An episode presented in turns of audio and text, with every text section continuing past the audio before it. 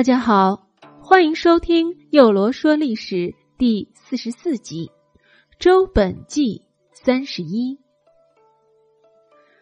上集咱们说到秦晋崤山大战，秦国天团全军覆灭，秦三帅被晋俘获。本来按照晋襄公的想法，这被俘获的三帅应先受献俘太庙之耻，然后。再处死。然而，襄公的母亲就是那位为了秦晋世代友好而献身的秦穆公之女怀嬴夫人。他劝说襄公道：“儿啊，秦晋一向和睦，这次是三帅贪功才惹出了战事，不然你就放他们回去吧，让你的外公。”自己处罚他们吧。母亲都已经开了口，晋襄公怎么也不好不从，就吩咐下人遵命照办了。当时的中军元帅先轸正在吃饭，听说了此事，赶忙丢下饭碗，就匆忙赶去见襄公。这先轸是个粗人。一见到襄公，情急之下也顾不得那么多，一口唾沫就吐在了这位君王的脸上，然后破口大骂道：“呸！臭小子，你怎么如此不明事理？将士们经历千辛万苦才抓到这三人，你听那娘们一句话就给放了。你如今放虎归山，改日必后悔莫及呀！”晋襄公被这位元老一骂，猛然醒悟，不仅没有责怪先轸不分尊卑，反而是一边拭去脸上的唾沫，并向先轸认错，一边急忙命杨楚富将三帅追回。可等杨楚富赶到黄河渡口时，三帅早已乘船抵达河中流了。追兵没有船只，只能眼看着三人乘船远离。而秦国那边呢？当秦国精锐悉数覆灭于崤山的噩耗传回时，远征军将士的遗属们莫不痛哭流涕，望东遥殿。几日后，孟明视、西乞术和白乙丙三人侥幸被放回的消息传回秦国，朝中各种舆论立起，皆认为这三人丧失辱国，其罪当诛。秦穆公挥手制止群臣道：“哎，这孟明氏一定会为国雪耻的。”说完，他亲自穿着丧服到城外迎接他们。孟明视等人见到秦穆公，急忙跪下请罪，而穆公不但没有责备他们，反而自己承担了责任，希望他们勿忘国耻，以图再起。孟明氏等人见秦穆公没有怪罪他们，仍叫他们掌握兵权，十分感激，决心立功赎罪。在接下来的日子里，日日操练士卒，演练兵法，为报仇做着不懈的努力。又过了一年，也就是周襄王二十七年，公元前六百二十五年，孟明氏认为秦国军队已具有打败晋军的实力。便向秦穆公请战，要求率兵攻打晋国。在征得秦穆公的同意后，孟明视、西乞术和白乙丙三位将领带领四百辆兵车就出发了。然而晋襄公早料到秦国不会甘心，因此也一直积极备战。见秦国来攻，就派出大军迎战。两军相逢，厮杀一场，秦军败下阵来。孟明视原以为这次可以取胜，没想到还是吃了败仗，自觉这回秦穆公不会饶过他了。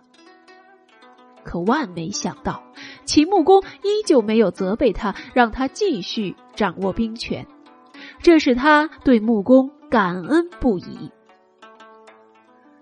通过两次的失败，孟明视开始从自己身上找原因。他认识到自己的指挥才能不够，训练军队和作战的方法也有缺陷，于是他变卖家财。抚恤伤亡将士的家属，亲自训练军队，和士兵们朝夕相处，同甘共苦。就在他紧张训练部队的时候，晋襄公命大将先且居，晋国大将先轸的儿子，率领晋、宋、陈、郑四国军队攻打秦国。面对士气昂扬的四国联军。孟明视沉着冷静，他认为秦军尚未做好充分的准备，不可应战，就命令紧闭城门，加紧训练。许多秦国人都认为孟明视是怕输了，成了胆小鬼，建议解除他的指挥权。秦穆公却对大家说：“孟明视肯定能打败晋军，咱们。”就等着瞧吧。到了秦穆公三十六年，也就是公元前六百二十四年，秦军经过孟明视等将军的严格训练，已成一支兵强将勇、英勇顽强的军队了。孟明视认为征伐晋军的时候到了，他请求秦穆公亲自挂帅出征。并且还发誓道：“君上，若这次出征仍不能获胜，我绝不回国见家乡父老。”秦穆公命令给出征的军队配备五百辆兵车及精良的兵器，又备足了粮食，还拨给出征兵士的家属粮食和钱财，以解士兵的后顾之忧。经过精心的准备。秦穆公孟明视率大军浩浩荡荡的杀奔晋国。秦军由普京关出兵，渡过黄河后，孟明视下令把所有的船都烧掉，以表示此战有进无退，激励三军誓要报仇雪耻，史称济河。汾州，秦军将士同心，士气大振，一路势如破竹，很快便攻下了被晋军占领的秦国城池王关（今山西闻喜县南）及焦（今山西运城）两地。消息传至晋国都城，朝野一片惊慌。群臣见晋军如此凶悍，都建议暂避其锋芒，不要和秦军作战。就连大将先且居都不敢迎战。晋襄公没有办法，只得命令晋军坚守，不得与秦军交战。在晋国的土地上，秦军往来驰骋，为所欲为，犹如无人之境。晋军根本不敢迎战，秦穆公见失地已经收复，也挫灭了晋国的威风，憋了三年的气也总算是出了，就带领大军到崤山，把之前阵亡将士的尸骨埋好，又亲自祭奠了一番。孟明视、西乞术和白乙丙三将跪在坟前，大哭不止。将士们看到了，全都非常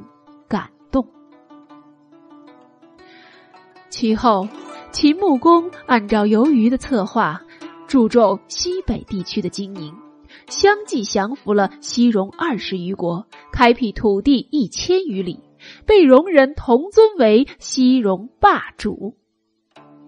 周襄王听说这件事后，念及祖上当初东迁洛邑，就是因为抵挡不住西戎的侵扰。没想到秦穆公凭一国之力建下这等伟业，遂感慨不已，特命引武功为特使赴秦，赐以木弓、金鼓以表祝贺。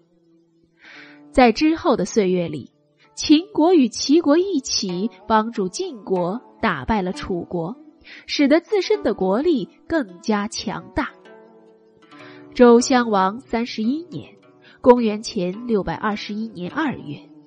一代霸主秦穆公因感风寒，患病不治身亡，逝于秦都，享年六十九岁。这位周襄王时期的最后一任霸主，共在位三十九年。他死后安葬于雍，今陕西凤翔东南，而为其殉葬而死的共有一百七十七人。其中包括子于氏的三个儿子偃息、仲行、真虎。这三人十分善良勇武，国人对此感到悲痛万分，赋《黄鸟》之诗，唱道：“彼苍者天，兼我良人，如可熟悉，人百其身。”以此表达对殉葬制度的愤怒。不过，宋朝的苏东坡对此记载有不同的见解。他认为，以穆公生前不诛杀丧尸之将孟明视的行为来看，是不会忍心用三良殉葬的。三良之死可能更多的是自刎殉主，以表是为知己者死。但不管是殉葬还是殉主，当时秦国很多人才因此而亡，却是事实。